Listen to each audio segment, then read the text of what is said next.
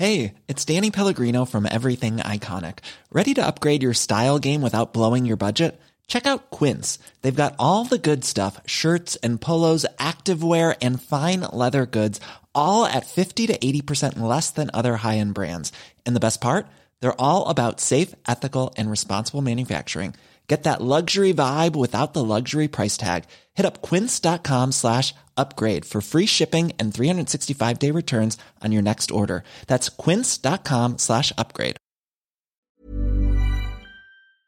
Bonjour à toutes et à tous, bienvenue dans le podcast La Sœur. Bonjour mon cher Rust. Salut Guillaume.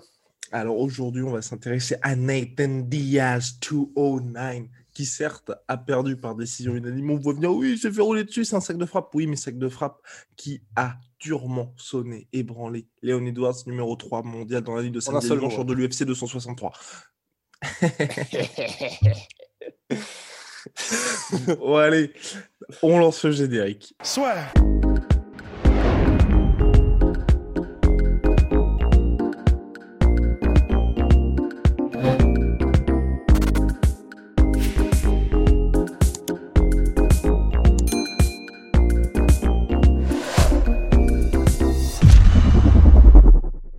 Mon cher Rust, Nate Diaz, 36 piges.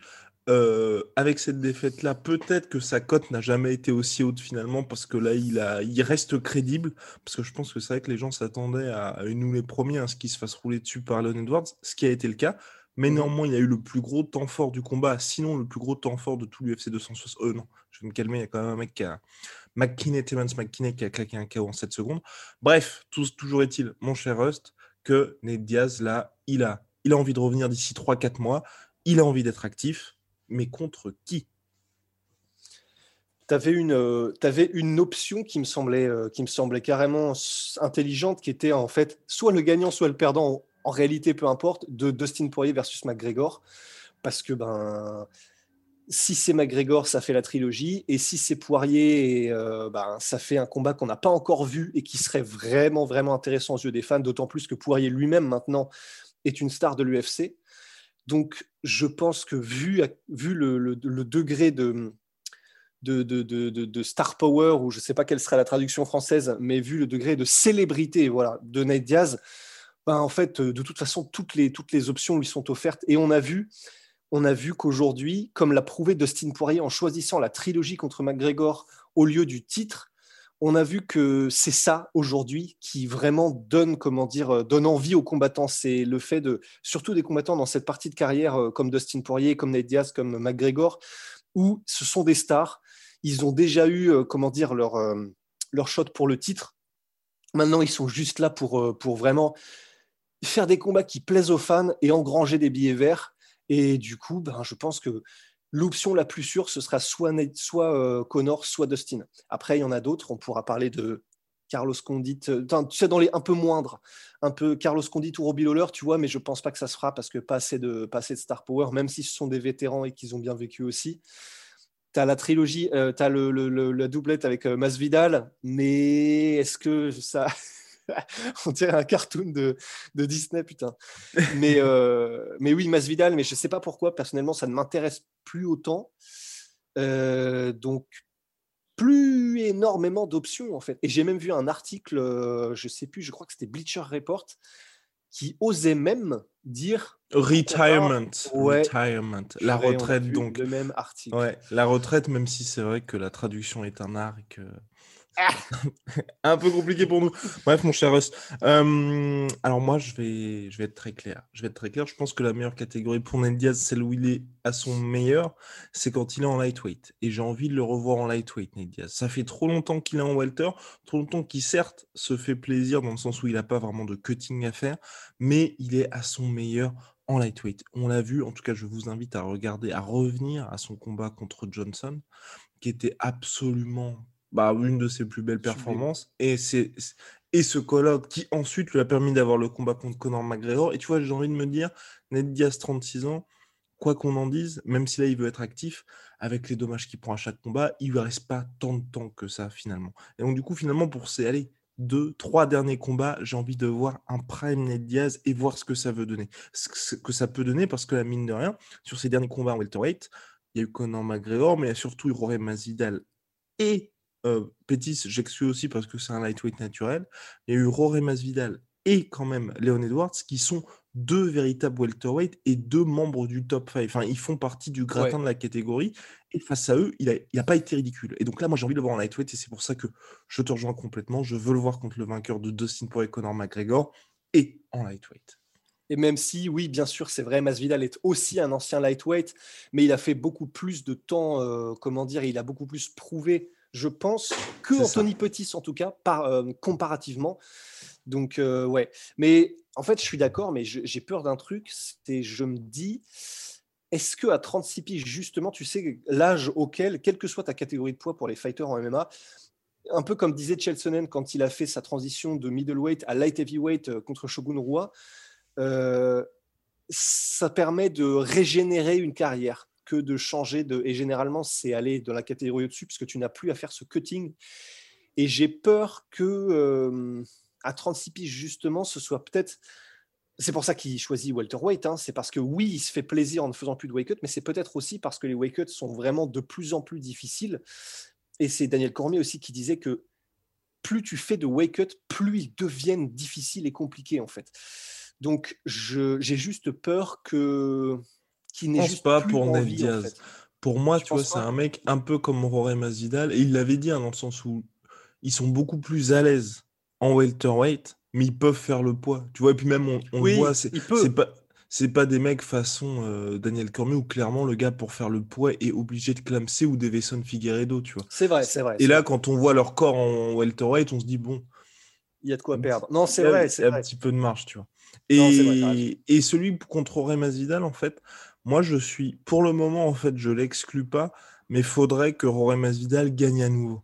Parce que là, c'est vrai que Ned Diaz, on a dit, certes, il a perdu, mais il a eu le plus gros temps fort. Et Rory Masvidal, bah, mine de rien, même si on l'adore bien évidemment, il reste sur un énorme chaos face à Kamar Ousmane. Et quand on dit énorme chaos, je pense que tu vois, quand on fera le bilan à la fin de l'année, c'est un des plus gros chaos de l'année. Peut-être de l'histoire parce que l'enjeu était quand même assez dingue. Donc, faire un truc soit BMF, un, un petit marketing autour de ça, c'est un peu compliqué à mon sens à ce moment-là pour Masvidal. Oui, non, c'est impossible. Et c'est là où c'est cruel, mais c'est comme ça. Enfin, vraiment, il n'y a rien qu'on puisse y faire.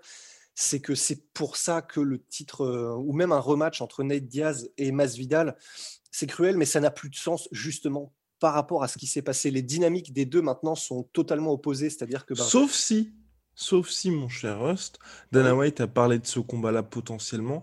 Imaginons, très compliqué, je vous l'accorde, mais que Rory Masvidal batte Léon Edwards. Oui, ouais, et je, c'est, possible. En fait, c'est vrai que j'ai, juste. Euh, passé à autre chose? Je suis un petit peu passé à autre chose, ouais. Parce que c'est vrai que Masvidal, il y avait vraiment. De toute façon, je pense que Masvidal, ça va continuer à rester ce, ce, gars-là qui est extrêmement divertissant, que ce soit euh, en dehors de la cage comme dedans. Mais c'est vrai qu'il y a vraiment ce côté. Euh, pour, le, pour un, un mec qui lui-même, tu vois, se baladait avec la ceinture BMF, qui en avait fait un argument marketing et il avait totalement raison. C'est vrai que se prendre cet énorme stop au plus, au plus haut de la catégorie, je pense qu'il faudra effectivement un petit temps pour s'en remettre. Et c'est ce qui fait que, je sais pas, instinctivement et sans vraiment intellectualiser ou mettre des mots dessus, ben, pour l'instant, pour moi, effectivement, Masvidal, il, faut, il y a juste un temps de reconstruction qu'il va falloir, va falloir euh, prendre. Tandis que Nate Diaz, ben voilà, il, comment dire, lui, c'est vraiment le gars. Euh, contre Thompson, il avait pris un chaos, mais c'est surtout que le, coin avait jeté l'éponge et que euh, sinon, à part ça, ben, que ce soit lui ou que ce soit son frère, ils n'ont pas pris, il me semble, hein, de chaos ou de trucs euh, tellement monstrueux que tu te dis, ok, il y a un gars sur cette planète qui clairement les a éclatés et les a fait taire à tout jamais. Donc, au niveau des dynamiques, euh, ouais, je, je, je le vois pas entre guillemets de sitôt entre Masvidal et, euh, mmh. et Nate. Et je peux me euh, tromper parce que, mmh. excuse-moi, je peux me tromper parce que si ça se trouve, tu vois, Masvidal, il va combattre Léon Edwards. Si ça se trouve, Masvidal va mettre un énorme chaos contre Léon Edwards. C'est ça. Et notre perception va changer. Mais là, tout de suite, c'est vrai, au moment H, ça veut rien dire, au moment M où c'est très chaud, ben, je, ouais, j'ai pas forcément d'attrait. Et, euh, pour, et puis pour euh, Robbie Lawler et Carlos Condit, pour moi, c'est des options possibles, mais pas pour Nate, mais plus pour Nick, en fait. Dans le sens où c'est vrai que là, à mon sens, hein, Nate Diaz, en fait, ce combat-là de retour contre Len Edwards, c'était un peu pour savoir si euh, il pouvait justement toujours se frotter à des vrais membres du top 5.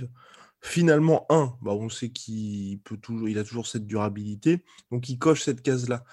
Condit, Robbie Lawler, je trouve que aujourd'hui, avec ce qu'il a montré Ned Diaz, ce serait un peu triste de lui proposer ça. Dans le sens où c'est clairement une régression par rapport à ce qu'il y a, alors qu'un mec comme Nick Diaz, où là il reviendrait après plus de six ans d'absence, bah tu te dis, on va, on va lui, lui, donner des vétérans qui certes sont quand même très loin de leur prime, mais qui restent actifs pour voir un petit peu ce qu'il vaut. Donc c'est vrai que pour moi, ouais, Nate, euh, contre. Euh, surtout en fait, j'ai surtout envie de voir plus que la trilogie aujourd'hui contre Conor McGregor, parce que c'est pareil en fait, en fonction de ce qui se passe bien évidemment, mais euh, avec euh, face à Dustin Poirier. Mais j'ai surtout envie de voir le combat Dustin Poirier et Nate Diaz, parce que les deux ont envie de s'affronter. Ça fait un moment que les deux se cherchent pas mal, et euh, au niveau du combat, j'ai vraiment envie de voir ce que ça donne, tu vois. Parce que et, en lightweight, et pour le coup là aussi en lightweight, même si c'est vrai que, en welter, ça me dérangerait pas non plus. Parce que c'est vrai que Dustin Poirier parle depuis longtemps de sa volonté de monter chez les moins de 77. Il est énorme pour un lightweight. Il était à 4, plus de 86 kg pour son combat contre Conor McGregor quand il est entré dans la cage. Donc hein? franchement, ouais, ouais, ouais. 86 86, my good Attends, donc ça veut dire qu'il a gagné 15 kilos. Yes, sir. Il, a, il avait révélé, je crois, j'ai peur de dire des bêtises sur le nom du journaliste, mais je crois que c'était Mike Bone de MMA Junkie. Et il y avait aussi euh, Dan Hooker avait, euh, qu'on avait parlé en fait, parce qu'il y a une pesée le jour du combat quand ils sont à Las Vegas, et euh, il, était, il était énorme. Ah ouais, non, là c'est d'accord. oui, donc c'est complètement un welterweight en fait maintenant, normalement. Ouais. D'accord, la vache. Ah oui. Ben... Attends, c'est 84, alors attends, attendez. oui, enfin, de toute façon, oui, soyons précis. mais euh, que ce soit 84 ou 86, pour, disons, pour 24 heures après une pesée, c'est absolument délirant. Pardon, pardon, 83 kilos. 83. Ouais, c'est Autant pour moi. Autant pour moi. Ça fait pas 15 kilos de plus, ça fait 12, mais c'est quand même absolument énorme. Et hum, et oui, dans ce cas-là, ça a tout son sens. À la limite, s'ils veulent le faire en welterweight, ça a tout son sens. Et puis en plus, euh, bah, comme par rapport, pour faire écho à ce qu'on disait en début de podcast, ben, ça aurait du sens même pour Dustin. Alors, je ne sais pas à quel point Dustin veut le lightweight strap, à quel point il veut la ceinture lightweight, mais si là, euh, il est dans une dynamique, Dustin Poirier, de juste vouloir faire de la maille et de juste vouloir mettre sa famille à l'abri, bah, entre guillemets, euh, rien ne l'empêche de continuer sa tournée des légendes en allant combattre Nate Diaz. Colby aussi, Covington ensuite. Colby Covington. Oh là là là là Et eh ouais donc, euh, tu vois, il y aurait, il y, a tellement d'options. Eh purée, mais attends, mais Dustin, c'est le mec qui a le plus d'options euh, en ce moment là, j'ai l'impression. Parce que ah ouais, ah le, diamant, euh, le diamant a des options. Mais ça ferait un bon titre de James Bond, ça. Mais, mais, diamant des options. mais oui, oui, non, dans ce cas-là, je suis, je, suis, je suis carrément chaud. Après, en fait, là, tu vois, tu m'as dit, j'ai ah, très envie de voir comment ça va un combat entre euh, Nate Diaz et Dustin.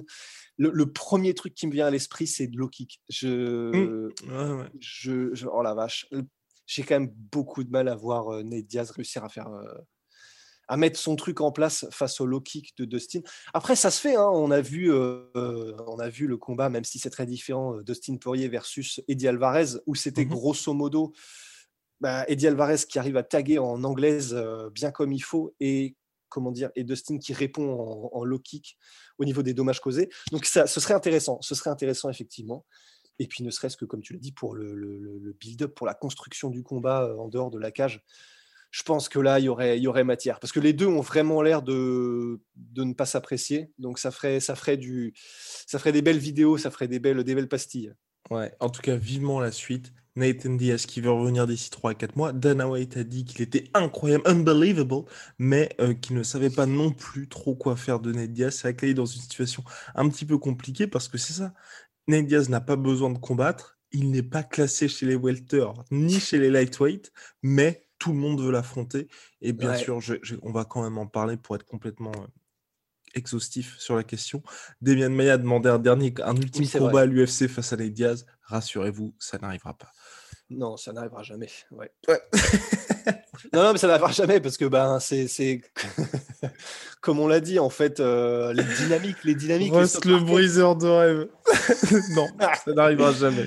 Non, non, non. Mais, mais voilà, ça n'en- ça n'enlève rien à l'état de légende qu'est euh, Damien Maya, que ce soit euh, dans sa transition entre le monde du jiu-jitsu brésilien au MMA ou même dans le monde du MMA. Parce que, enfin, légende dans le monde du MMA, c'est peut-être un peu beaucoup parce qu'il n'a, comment dire, il n'a pas été jusqu'au titre. Il a eu le title shot, mais il n'a pas été jusqu'à décrocher le titre. Et en termes de soumission, ce n'est pas non plus lui qui a les records, etc. Donc peut-être pas une légende du MMA, mais disons, il est tellement, il fait tellement partie de l'inconscient collectif ça. d'Emilienne Maya en termes de si tu vas au sol, euh, t'en as pour quelques secondes. Tu sais, c'est comme les tartines euh, quand, tu, quand tu les fais tomber au sol. Tu vois, t'en as pour deux secondes et sinon après elles sont plus bonnes. Damien Maya, c'est pareil. C'est quand tu vas au sol euh, après trois secondes, en fait, euh, il y a de grandes chances que tu sois déjà condamné.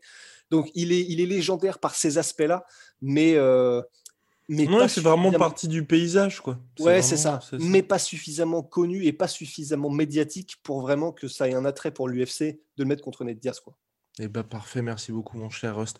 Big shout out, vous le savez, à My Sweet Protein. Moins 40%. All, all.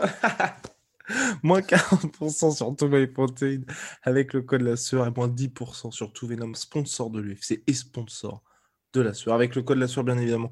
À très très vite pour de nouvelles aventures, mon cher Rust. See you. I'm